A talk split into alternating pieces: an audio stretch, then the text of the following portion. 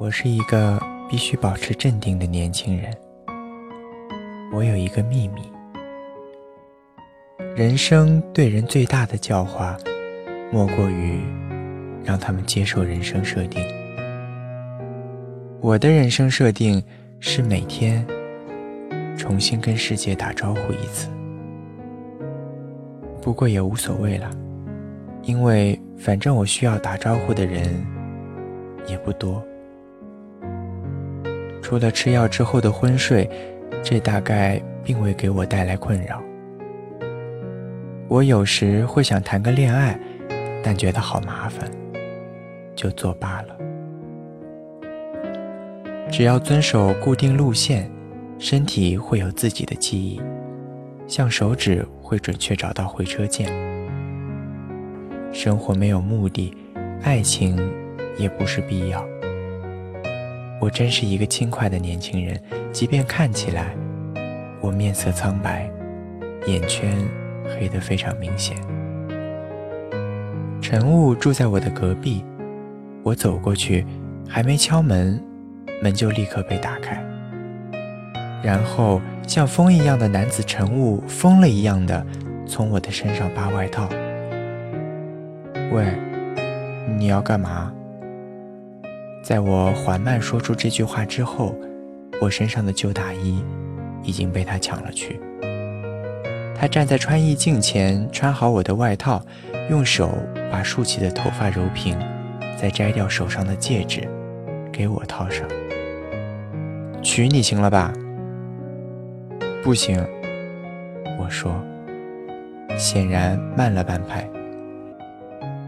他把自己的羊绒大衣扔给我。香水味儿兜头扑过来，我连忙挡住他。你这大衣不适合我，太贵了，羊绒质感好，但让人觉得不安。我说不快长句子，说完之前，我已经被他强行穿上了他的大衣。镜中的我显得怪诞。大地黄的羊绒大衣，更何况……它还是牛角扣，我不喜欢。我只爱棉和纯色。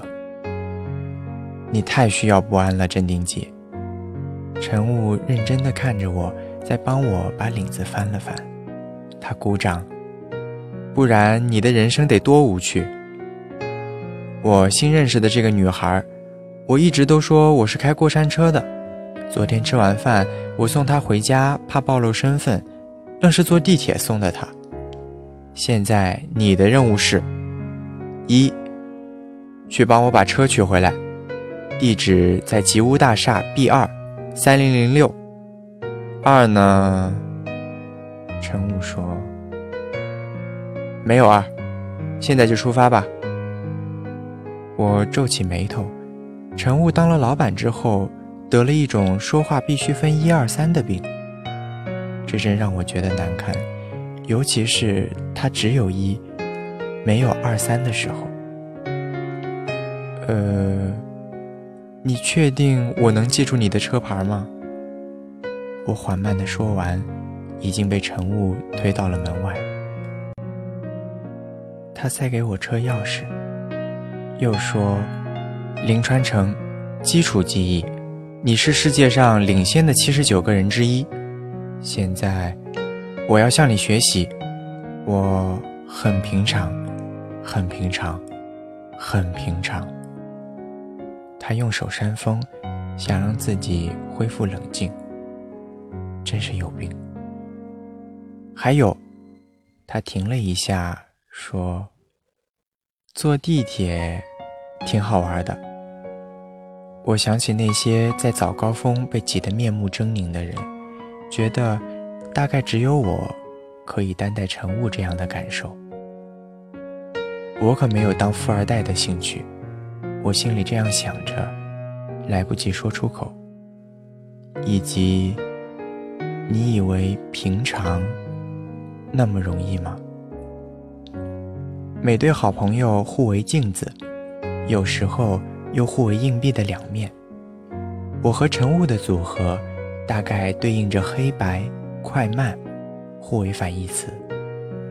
有天，他总结说，这样的绑定令他的人生非常完美。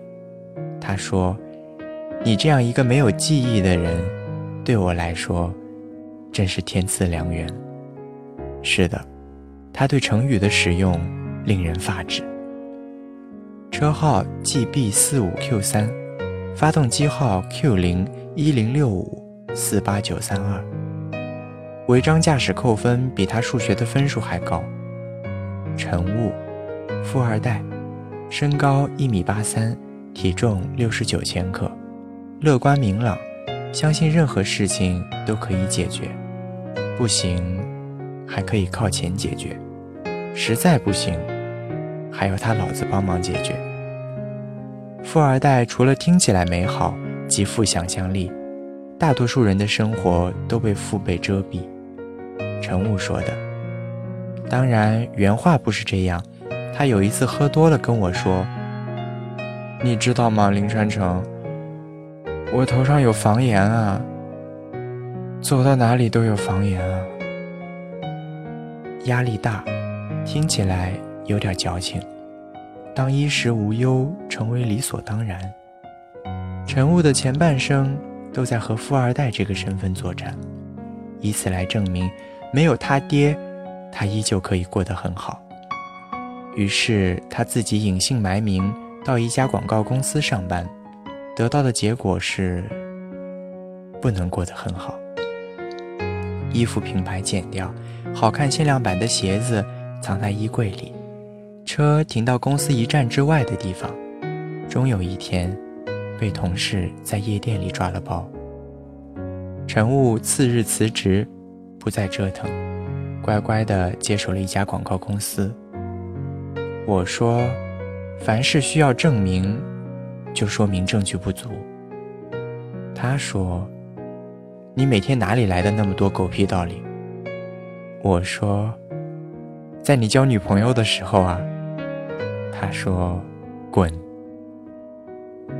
现在我还要滚去帮他取车，还穿着他别扭昂贵的大衣。